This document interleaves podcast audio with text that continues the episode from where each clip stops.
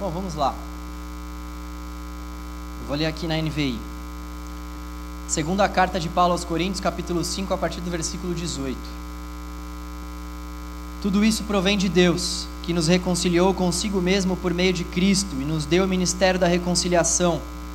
Ou seja, que Deus em Cristo estava reconciliando consigo o mundo, não levando em conta os pecados dos homens, e nos confiou a mensagem da reconciliação.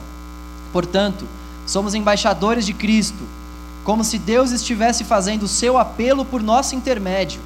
Por amor a Cristo, lhes suplicamos: reconciliem-se com Deus. Deus tornou pecado por nós aquele que não tinha pecado, para que nele nos tornássemos justiça de Deus. Amém. A igreja brasileira está perdendo a sua credibilidade nesses últimos dias. E o pior, isso não está acontecendo porque ela está sendo fiel ao Evangelho de Jesus. Uma coisa é você perder a credibilidade das pessoas pelo fato de estar sendo fiel às palavras de Jesus. Isso é nobre, inclusive. Foi justamente isso que aconteceu com o próprio Jesus. Jesus fez a vontade do Senhor, obedeceu a vontade do Senhor, e tendo obedecido a vontade do Senhor e tendo feito a vontade do Senhor, não agradou grande parte das pessoas à sua volta. Isso era, inclusive, o que estava acontecendo com Paulo. Nessa carta, inclusive, ele vai escrever para aqueles falsos mestres que estão questionando o seu apostolado e a sua própria integridade pessoal. Ou seja, sofrer por uma causa justa do Evangelho e não adquirir credibilidade por conta disso é algo nobre.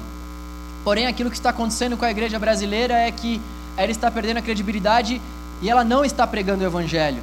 Ela está perdendo a credibilidade pelo fato de não estar pregando o Evangelho. Olha só que coisa terrível. A igreja brasileira tem confiado em homens. Nós, como igreja de Cristo, temos depositado a nossa esperança em meros homens humanos, em meras criaturas humanas. Nós temos nos afastado dos princípios e valores da palavra do Senhor, tais como o amor, a misericórdia, a compaixão, a piedade, a união, o respeito ao próximo, a paciência. Isso é terrível, mais uma vez eu digo, porque as pessoas estão observando o conteúdo do Evangelho e as próprias pessoas que não são da igreja estão com um senso crítico tão apurado que elas conseguem associar a conduta dos, dos próprios cristãos e elas conseguem, associando essa conduta dos cristãos com a própria palavra, chegar à conclusão de que os cristãos não estão vivendo o Evangelho. Isso tem feito com que nós perdemos a credibilidade como povo de Deus. Isso tem acontecido principalmente por conta dessas eleições. Quantos aqui, infelizmente, não presenciaram famílias brigando por conta de votos, por conta de posições políticas? Quantos aqui acabaram até mesmo não se envolvendo com isso? Ou quantos aqui também ao menos não souberam de alguém próximo que se envolveu com algum tipo de briga, discussão ou inimizade por conta dessas eleições. A igreja está perdendo a credibilidade. Eu não estou aqui dizendo que nós não podemos nos envolver com a política, pelo contrário, nós devemos nos envolver com a política. Nós não somente podemos, como devemos nos envolver com a política. Nós cristãos precisamos estar inseridos em todas as áreas da sociedade na economia, na política, na administração, na engenharia, na psicologia, na enfermagem, na área de ensino, em todas as áreas da sociedade, nós devemos estar inseridos. Esse texto nos mostra justamente como deve ser nosso posicionamento nessa inserção na sociedade, e não somente isso, mas ele também vai nos mostrar um fato fundamental, uma verdade fundamental. Nós somos embaixadores de Cristo essa inserção dos cristãos na comunidade, então, a, a, a, inserção dos cristãos em meio a essas esferas da sociedade, em meio a essas áreas da sociedade, deve se dar com essa verdade, deve se dar alicerçada debaixo dessa verdade de que nós somos embaixadores de Cristo. Como embaixadores de Cristo, nós somos porta-vozes do Senhor. Embaixador é alguém que é representante, é um porta-voz. Nós somos representantes de Cristo nessa terra. E como representantes de Cristo nessa terra, nos foi confiada uma mensagem. Essa mensagem tem um pilar muito importante, e esse pilar é a reconciliação. Nós, portanto, somos embaixadores do Evangelho de Jesus Cristo, e como sendo embaixadores do Evangelho de Jesus, nós somos representantes de Jesus nessa terra. E como sendo representantes de Cristo nessa terra, nos foi confiada uma mensagem. E essa mensagem tem um pilar fundamental, e esse pilar é o pilar da reconciliação. O tema da pregação de hoje tem justamente a ver com esse pilar, super importante. Nós vamos falar sobre a mensagem que a igreja esqueceu. Bom, Paulo explica a mensagem da reconciliação em três tópicos por meio desse texto. Em primeiro lugar, Paulo vai nos explicar quem é o agente dessa reconciliação. Depois, Paulo vai explicar qual a mensagem da reconciliação e qual a sua implicação. E por fim, Paulo vai nos explicar então a razão de precisarmos dessa, dessa reconciliação. Acompanhe comigo novamente, por favor, o versículo 18. Olha só o que Paulo diz aos Coríntios. 2 Coríntios 5,18 Tudo isso provém de Deus, que nos reconciliou consigo mesmo por meio de Cristo e nos deu o ministério da reconciliação. Paulo começa o versículo 18 fazendo menção ao versículo anterior, o versículo 17. Por isso que ele começa escrevendo: Tudo isso provém de Deus. Tudo isso o quê? Tudo aquilo que veio no versículo 17. E o que de principal veio no versículo 17? veio o fato de que nós somos novas criaturas no Senhor. O ato de nos fazer novas criaturas da parte de Deus. Ou seja, Deus nos torna. Deus, na verdade, toma a iniciativa no ato da redenção. É Deus quem promove a reconciliação. O verbo se encontra na voz ativa, para aqueles que são apaixonados aí do grego. Paulo faz questão de empregar esse verbo na voz ativa para nos assegurar de que o autor dessa reconciliação é o próprio Deus. Deus nos deu esse ministério. O ministério da reconciliação tem como autoria o próprio Senhor. É isso também que vai nos assegurar a carta que Paulo escreve aos Romanos, a partir do versículo. Melhor, a partir do capítulo 5, versículo 8.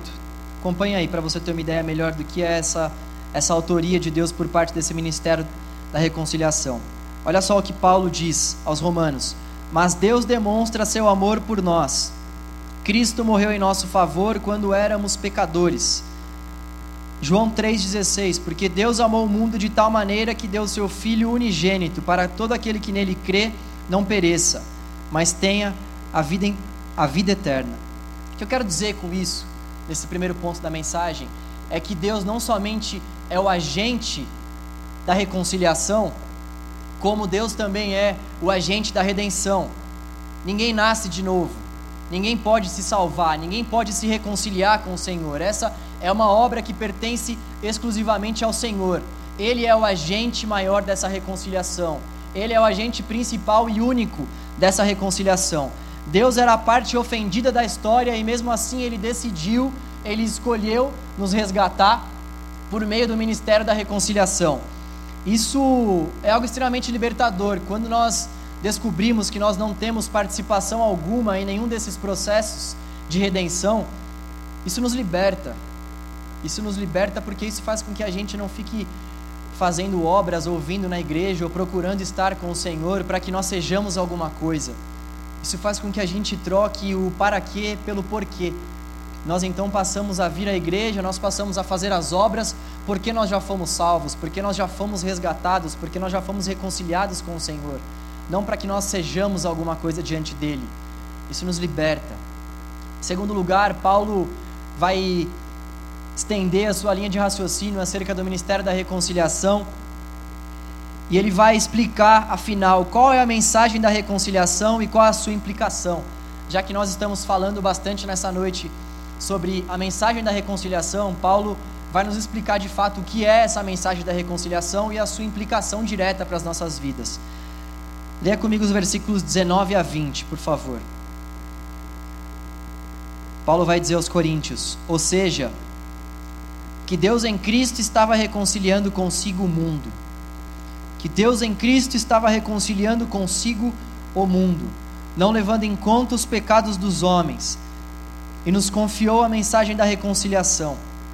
Portanto, somos embaixadores de Cristo, como se Deus estivesse fazendo o seu apelo por nosso intermédio. Por amor a Cristo, nos, nos, por amor a Cristo, lhes suplicamos, reconciliem-se com Deus. A mensagem da reconciliação é: Deus em Cristo estava reconciliando consigo o mundo. Essa, para mim, é uma das mensagens que mais resumem o Evangelho de Jesus, que mais bem resumem o Evangelho de Jesus. Se alguém te perguntar, se alguém pedir para você fazer um resumo do Evangelho de Jesus, essa frase ela consegue explicar, ainda que de uma forma simples, mas de uma forma profunda, o que é que Jesus fez por nós naquela cruz. O que é que Deus teve em mente quando Ele enviou o Seu Filho desde antes da fundação do mundo para morrer por nós? A mensagem principal da reconciliação é essa: Deus em Cristo se reconciliou com o mundo. Paulo não está aqui falando de uma mera reconciliação humana entre filho que briga com pai, entre mulher que briga com marido. Paulo está falando aqui sobre a reconciliação de Deus com a humanidade. Deus, por meio de Cristo, ou seja, através de Cristo, através da morte de Cristo, decidiu se reconciliar com a humanidade. É isso que vai nos dizer também, isso que vai atestar, na verdade, aquilo que o próprio Jesus disse em João 10:30, que ele e o Pai eram um.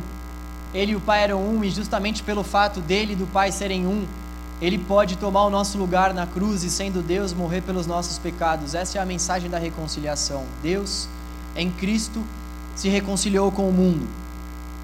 E a, a implicação dessa mensagem também está aí na carta que Paulo escreveu aos Coríntios. Olha só o que Paulo diz: Deus nos confiou a mensagem da reconciliação. Versículo 20: Portanto, somos embaixadores de Cristo, como se Deus estivesse fazendo o seu apelo por nosso intermédio. Por amor a Cristo lhes suplicamos, reconciliem-se com Deus.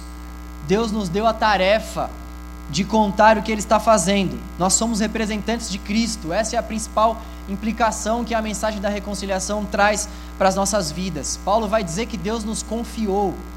Olha que coisa sensacional. Deus, o Criador de todas as coisas, nos confiou algo. Deus nos confiou a mensagem da reconciliação. E não somente confiou, como deseja que nós façamos o apelo para que Ele se reconcilie para que as pessoas, na verdade, se reconciliem com Ele.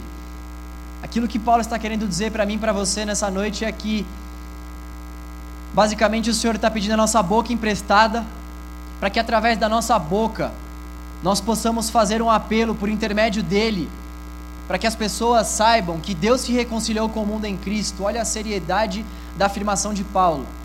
Deus nos confiou essa mensagem e Deus suplicou a nós, através da vida de Paulo, para que nós viéssemos a anunciar essa mensagem, para que nós viéssemos a fazer esse apelo à humanidade, para que as pessoas pudessem reconhecer e conhecer que Deus, em Cristo, se reconciliou com o mundo. Toda a nossa razão de ser como igreja é promover a reconciliação. Não há nenhum outro agente de Deus na história capaz de fazer esse processo de reconciliação, senão a igreja de Jesus. Clube nenhum pode fazer isso, o Estado não pode fazer isso, partido político algum pode fazer isso, presidente algum pode fazer isso, nenhuma ONG pode fazer isso. A igreja é o único corpo vivo de Deus na história que é capaz de anunciar a mensagem da reconciliação. A igreja é o único corpo vivo de Deus na história que é capaz de anunciar que Deus se reconciliou com o mundo em Cristo Jesus. A igreja é o único corpo de Deus vivo na história que tem autoridade e poder para fazer esse apelo para a humanidade. Reconciliem-se com Deus. Deus se reconciliou com o mundo em Cristo Jesus. Isso vai ter uma implicação bem forte também para nós, já que no começo eu disse que, pelo fato de nós estarmos vivendo nesses momentos de eleições, os ânimos acabaram ficando um pouco mais à flor da pele, as discussões e brigas acabaram sendo cada vez mais latentes no nosso meio. A mensagem central que deve ocupar o nosso pensar e o nosso falar é essa mensagem, a mensagem da reconciliação. O ministério que Deus nos deu é, é o ministério da reconciliação. Deus não nos chamou para que nós viéssemos ganhar discussões. Pelo contrário, muitas vezes nós temos que perder certas discussões para que nós venhamos ganhar aquela pessoa para Jesus. Deus, na verdade, não está pedindo para que nós venhamos defender causas políticas. Deus não está pedindo para que nós venhamos defender ideologias.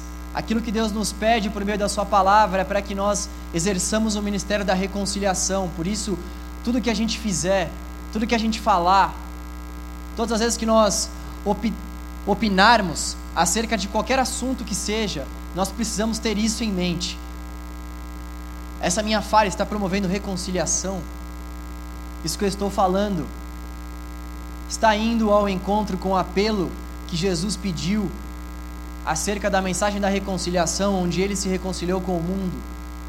Aquilo que está acontecendo é que muitas vezes nós temos deixado de lado essa mensagem da reconciliação e temos partido para o confronto mesmo, sem levar em consideração que o Senhor nos chamou de fato para que nós pudéssemos avisar para as pessoas que ele se reconciliou com o mundo em Cristo Jesus. Vocês conseguem entender a seriedade dessa afirmação?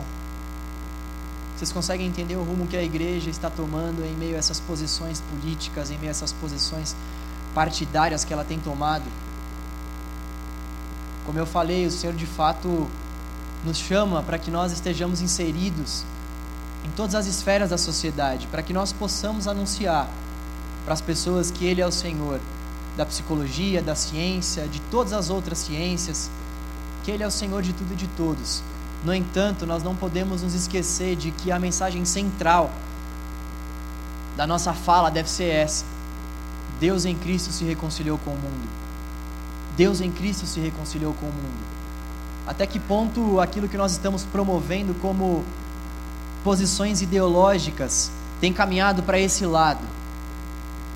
Até que ponto aquilo que nós estamos defendendo está de acordo com essa bandeira? com essa mensagem da reconciliação. Em terceiro lugar, Deus explica a razão de precisarmos dessa reconciliação. E faz isso no versículo 21, por meio do que Paulo escreve aos Coríntios. Olha só o que diz o versículo 21. Deus tornou pecado por nós aquele que não tinha pecado, para que nele nos tornássemos justiça de Deus. Paulo faz aqui uma síntese de todo o evangelho. Você pode se perguntar nessa noite, por que afinal eu preciso me reconciliar com Deus? E a explicação ela é muito clara. Nós somos culpados. Nós ofendemos ao Senhor. Nós somos merecedores da ira de Deus. Olha só o que a palavra do Senhor vai nos dizer em Colossenses 1:21. Antes vocês estavam separados de Deus e na mente de vocês eram inimigos por causa do mau procedimento de vocês. Vou repetir, Colossenses 1, 21. Antes vocês estavam separados de Deus e na mente de vocês eram inimigos por causa do mau procedimento de vocês.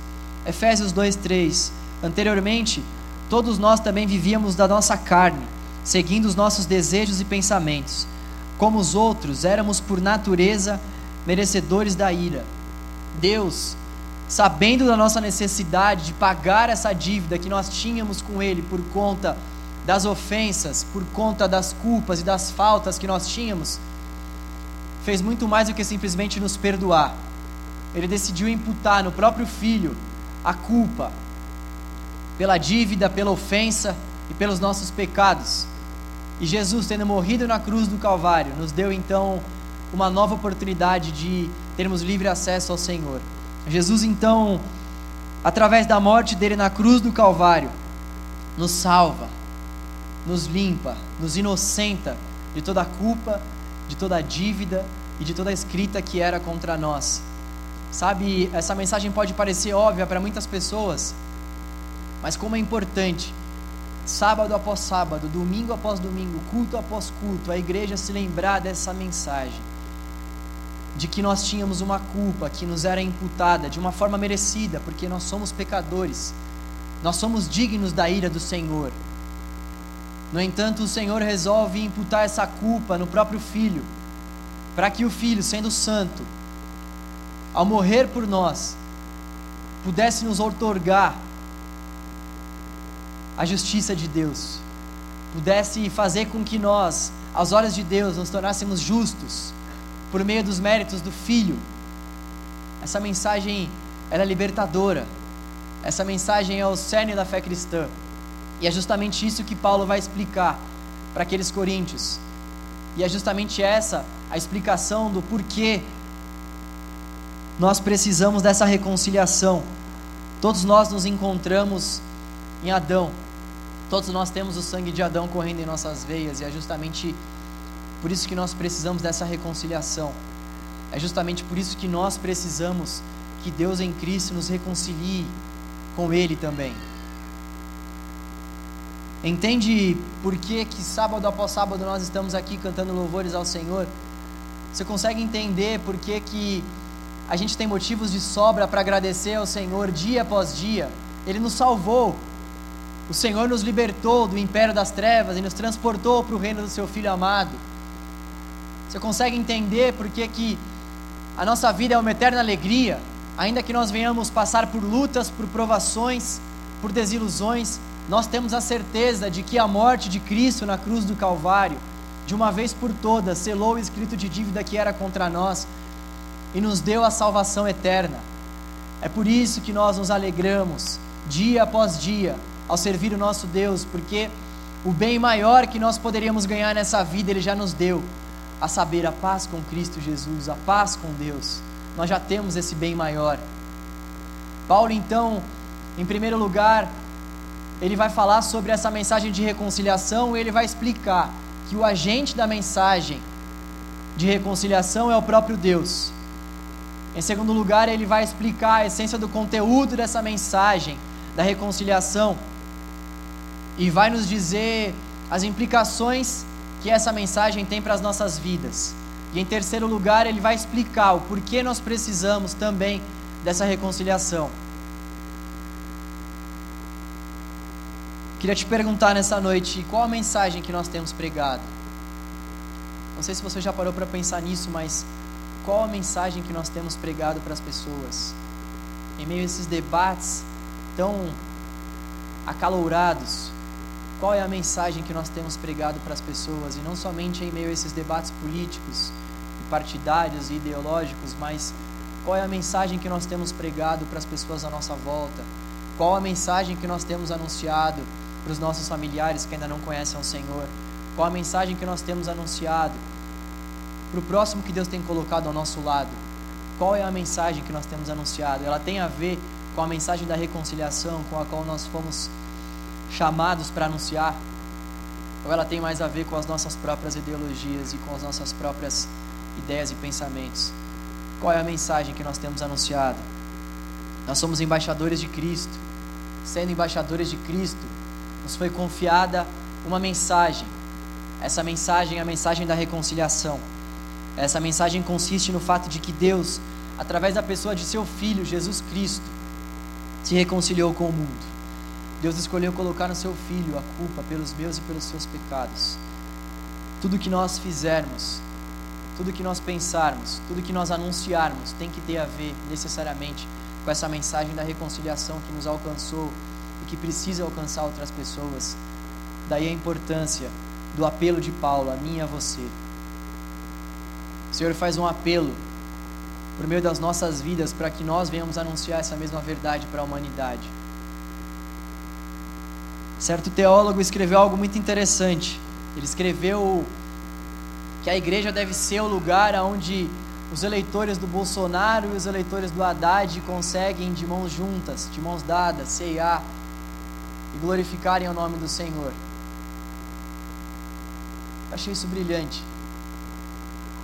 Em meio a tanta coisa que a gente tem vivido, essa é a mensagem do Senhor para nós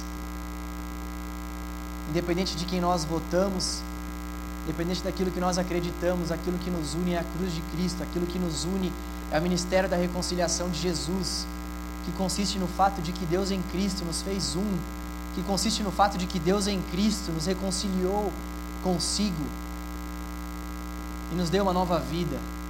Por isso que a igreja é o único lugar onde os eleitores do Bolsonaro, do Haddad, da Marina ou de qualquer outro político que seja, podem se assentar ao redor da mesa do Salvador e podem ceiar de mãos dadas e glorificá-lo. A igreja é esse agente de transformação. A igreja é esse lugar onde as pessoas conseguem ter opiniões diferentes, não acerca da fé que a salvaram, mas acerca de certas ideologias secundárias, não primárias, mas elas conseguem juntas glorificarem o nome do Senhor.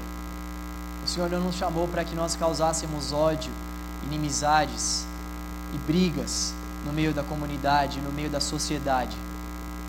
Nós estamos envergonhando o Evangelho de Jesus ao agir dessa forma. O Senhor nos chamou principalmente para que nós pudéssemos levar para essas pessoas que carecem, que carecem da glória do Senhor, assim como nós carecemos. O Senhor nos chamou para que nós pudéssemos levar para essas pessoas que estão caminhando para a separação eterna de Deus. O Senhor nos chamou para que nós pudéssemos levar para essas pessoas que dia após dia estão morrendo sem conhecer a verdadeira mensagem do Evangelho de Jesus. E venhamos sim proclamar a elas que Deus em Cristo se reconciliou com o mundo. Olha, se tem uma coisa que eu gostaria que você lembrasse nessa noite, é que Deus se reconciliou com o mundo em Cristo Jesus, e essa é a mensagem que a igreja deve anunciar. Pode se esquecer de tudo que eu falei aqui. Esse é o momento para você que se esqueceu de tudo. Olha só, não se esqueça disso. Eu preparei esse momento para você. Presta atenção. Eu preparei esse momento para você. Por mais que você se esqueça desses três pontos, não se esqueça disso. Nós, como igreja do Senhor, precisamos estar inseridos em todas as esferas da sociedade. Só que nós precisamos estar inseridos em todas as esferas da, em todas as esferas da sociedade, tendo em vista que nós somos embaixadores de Cristo. E pelo fato de sermos embaixadores de Cristo, nós temos uma mensagem a ser anunciada. A mensagem que nós devemos anunciar é a mensagem de que Deus em Cristo se reconciliou com o mundo. Deus em Cristo se reconciliou com o mundo.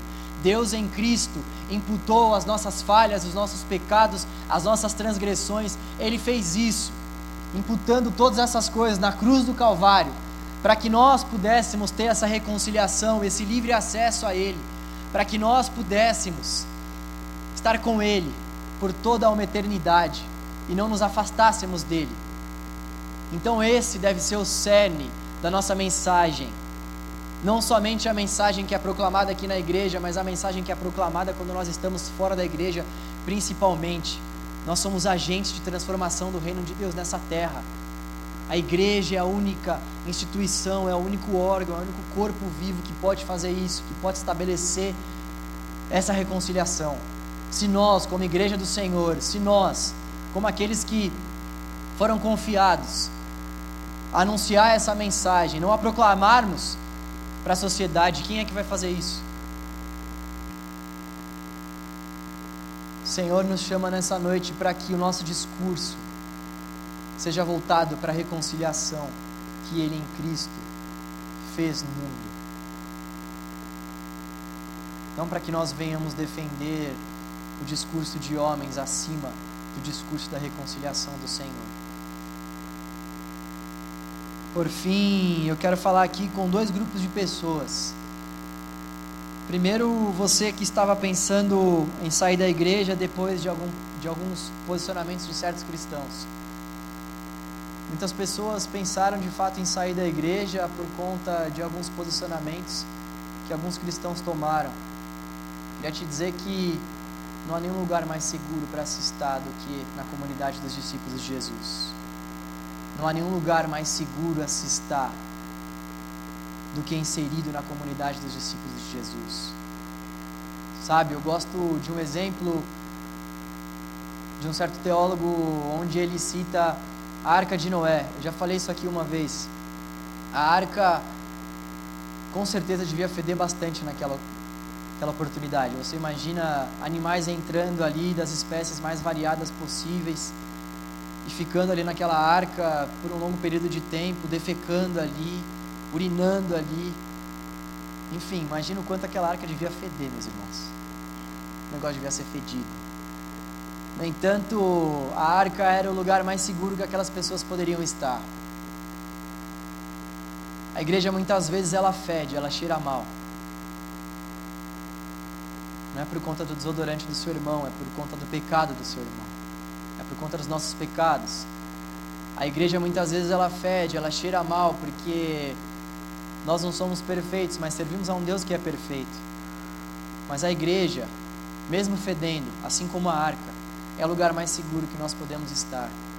Por isso, você que pensou ou pensa em sair da igreja por conta de alguma dessas posições que viu, não faça isso.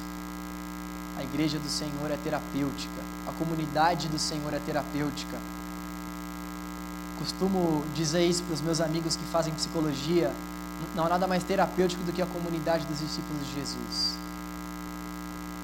A comunidade dos discípulos de Jesus é mais terapêutica do que qualquer atendimento em consultório ou qualquer atendimento que você possa imaginar, porque aqui o Espírito Santo do Senhor opera, porque aqui o Espírito Santo do Senhor transforma, porque aqui o Espírito Santo do Senhor age, porque aqui o Espírito Santo do Senhor quebranta os nossos corações e faz com que dia após dia o nosso caráter seja aperfeiçoado ao caráter de Jesus. É aqui, nesse lugar que fede, mas nesse lugar que o Espírito Santo do Senhor opera, que nós devemos estar. Em segundo lugar, eu queria falar com você que não é da igreja, mas que se assustou com essas posições da igreja. Com você que, como eu disse no começo, conseguiu associar que o discurso da igreja não é o discurso da palavra. Em primeiro lugar, parabéns por conseguir fazer essa associação. Muitos cristãos não conseguiram. Parabéns. Você conseguiu associar que o Evangelho de Jesus não é isso que está sendo pregado muitas vezes por certos homens. Em segundo lugar, eu gostaria de dizer que a verdadeira mensagem do Senhor é essa mensagem que nós temos anunciado. A mensagem de que Deus se reconciliou com o mundo em Cristo Jesus. A mensagem de que nós precisamos nos respeitar, nós precisamos nos amar mas por outro lado nós nós precisamos tomar certas posições. O evangelho de Jesus, ele é doce em muitos aspectos, ele é confortador, ele é libertador, mas ele também é duro. No final do capítulo 6 de Mateus, depois de Jesus ter dado um longo discurso aos seus discípulos, dizendo a eles que ele era o pão da vida, que ele era o pão que eles deveriam comer e o sangue dele era um, o cálice que eles deveriam beber, aqueles discípulos viraram para Jesus e muitos deles, tendo abandonado, disseram a ele: Duro demais é esse discurso, quem o pode suportar? Os próprios discípulos de Jesus o deixaram pelo fato de acharem o discurso dele duro demais. No entanto, ao ser perguntado, Simão Pedro dá a declaração uma das declarações mais épicas de toda a Escritura: Senhor, para onde nós iremos? Para quem iremos, melhor dizendo? Somente o Senhor tem as palavras de vida.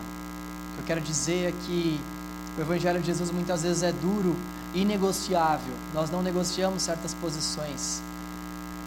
Embora nós respeitamos, nós não negociamos certas posições.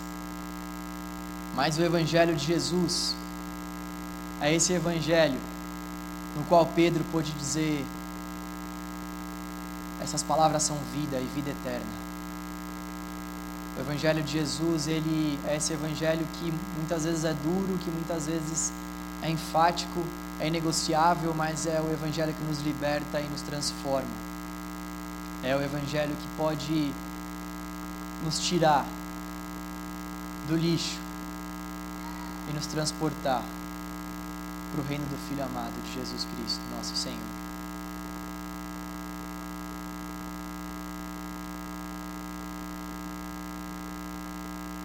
Então, o que eu queria dizer para vocês nessa noite é que Deus continua se reconciliando com o mundo. Deus continua se reconciliando com o mundo. E Ele estende essa, essa reconciliação, esse anúncio dessa reconciliação a nós. Ele nos confiou essa mensagem. Ele nos otorgou essa responsabilidade de emprestarmos a nossa boca para Ele e por meio dele fazermos esse apelo para que as pessoas possam saber que Deus em Cristo se reconciliou com o mundo.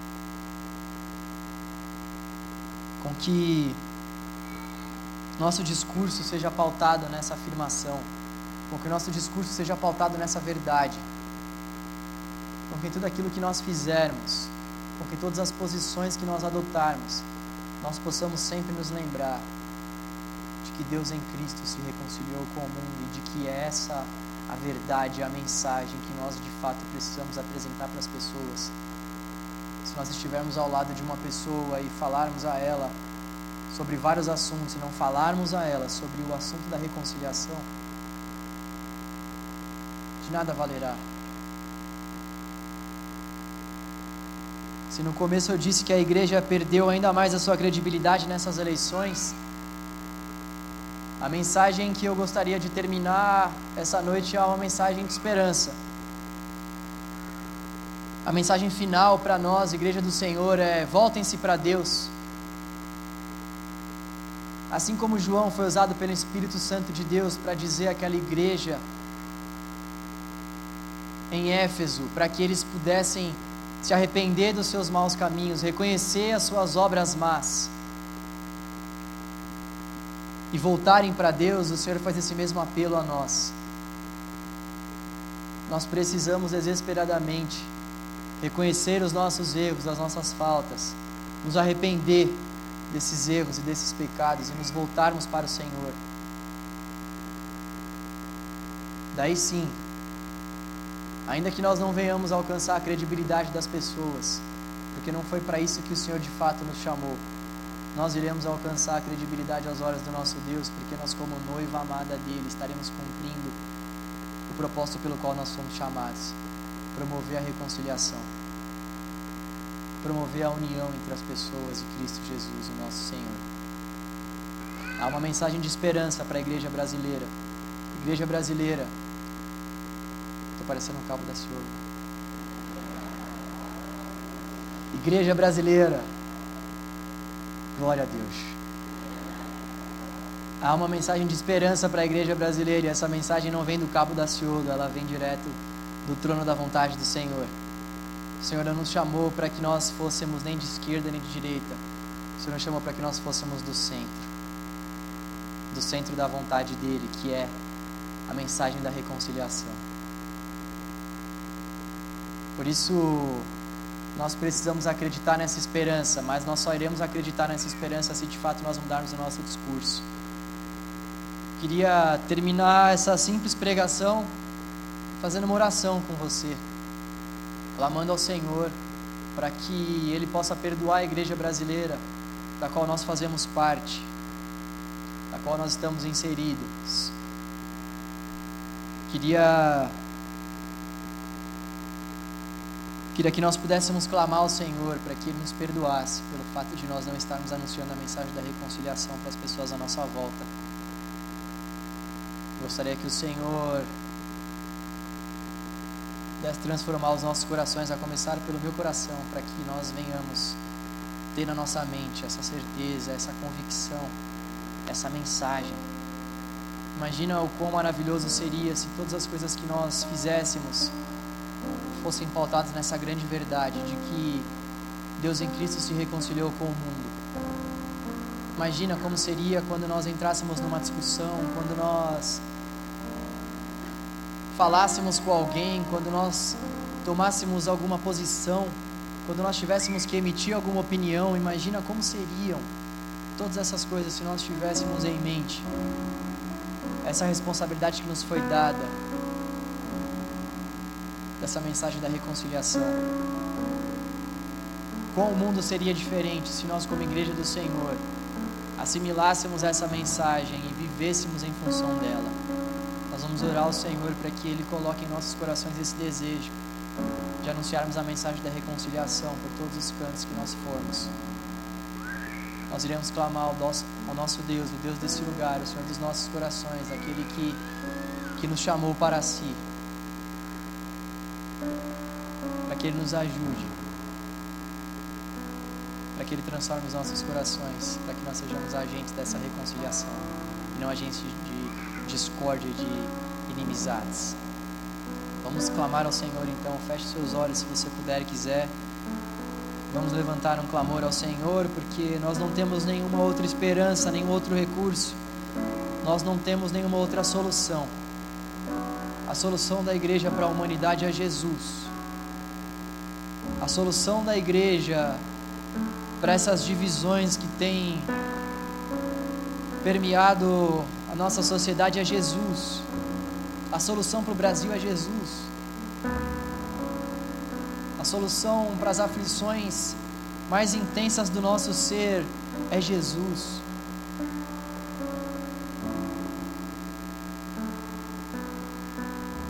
Jesus é a resposta, Ele é o centro. Ele é o centro da obra reconciliadora de Deus. Jesus, Jesus. Ele é o nosso Salvador. Jesus. Jesus, Ele é o nosso centro. Jesus, Ele é a nossa solução.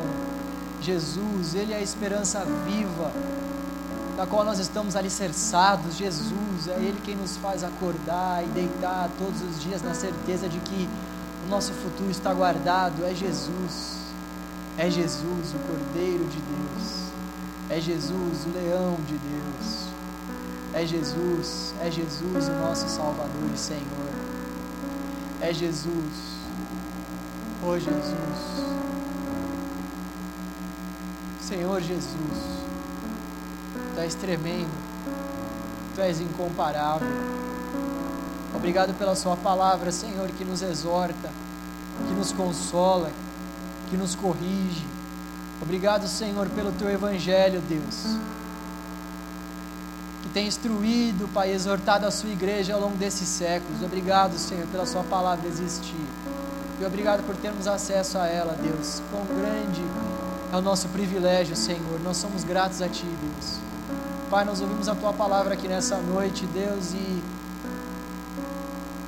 nós queremos Te pedir, Senhor, diante de todas essas coisas que ouvimos, diante das verdades, Pai, que ouvimos, diante, Senhor, daquilo que ouvimos no que diz respeito a sermos embaixadores de Cristo, diante, Senhor, da mensagem que o Senhor nos confiou, a mensagem da reconciliação. Ó oh, Pai, já que o Senhor é o agente, já que o Senhor é o agente ativo da transformação, da reconciliação, e nós, Senhor, somos meros seres passivos, Pai, diante dessa Sua agência, Senhor, diante desse Seu reinado, nós queremos te pedir, nos use, Deus, nos use, já que a mensagem é Tua, Senhor, e já que o Senhor faz esse apelo por meio das nossas bocas, nos use, Deus grandioso nos use, Senhor, para que a nossa geração possa ouvir por meio da nossa boca que Deus em Cristo Jesus se reconciliou com o mundo. Nos use, ó Deus gracioso, para que as pessoas possam ter a certeza de que elas estão livres, Senhor, em Cristo Jesus, o nosso Salvador e Senhor, por meio da fé, Deus. Nos use, Senhor, para que a mensagem do Teu Evangelho seja anunciada por meio da nossa boca, Senhor. Nos use, Deus, para que nós não venhamos ver a nossa geração, Pai, caminhando rumo à separação eterna do Senhor, Deus. Nos use, ó Deus, para que nós possamos ser como instrumentos do Senhor para a vida de muitos, para anunciar, Pai, que o Senhor se reconciliou com a humanidade por meio de Jesus Cristo, Senhor. Ó Deus, nos use, Pai, poderosamente, para que nós sejamos embaixadores fiéis a Ti, porta-vozes da mensagem maravilhosa do Senhor e não somente ouvintes do teu evangelho, Deus. Chega, Senhor, de sermos apenas ouvintes da tua palavra, Senhor. Perdoe a igreja brasileira. Perdoe a igreja brasileira por estar sendo, Senhor, apenas uma ouvinte do evangelho da graça do Senhor, Deus. Nos impulsione para que nós venhamos agir. Nos impulsione, Senhor, para que nós venhamos anunciar a tua palavra nos impulsione, Senhor. Fomente em nossos corações, Pai, o desejo de anunciarmos o Evangelho da cruz de Cristo, que nos limpa, que nos salva, que nos transforma, que nos restaura. Ó oh, Deus, nos use, Senhor. Nos use, Deus. Nós somos os instrumentos do Senhor. Nós somos a agência transformadora ativa do Senhor na humanidade. Nos use, Deus. E nos perdoe, Senhor, por estarmos tomando tantas posições políticas, partidárias, ideológicas. Nos perdoe, Senhor, por estarmos, ó Deus, fazendo parcerias com homens, Senhor, que não têm o coração segundo o coração do Senhor, Deus. Nos perdoe por isso. Nos perdoe, Pai. Perdoe a tua igreja, Senhor. Perdoe a tua igreja, Senhor, porque ela tem se vendido. Ela tem se vendido por poder, por dinheiro, por fama, por glória. Perdoe a tua igreja a começar em nós, Pai. A tua igreja está se perdendo, Senhor. Fale com o teu povo para que o teu povo se volte para o Senhor, reconheça os seus maus caminhos e largue as suas práticas pecaminosas. Ó oh Deus, fale com o teu povo, Senhor.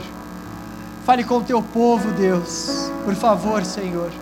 Nós precisamos da tua voz para que haja conserto no meio da tua igreja. Nós precisamos da tua voz, da ação do teu Espírito em nossos corações para que nós não sejamos mais os mesmos. Ó Deus, transforme as nossas vidas e as nossas mentes, Senhor, e conduza, Senhor, nosso pensamento cativo à obediência de Jesus Cristo, nosso Senhor.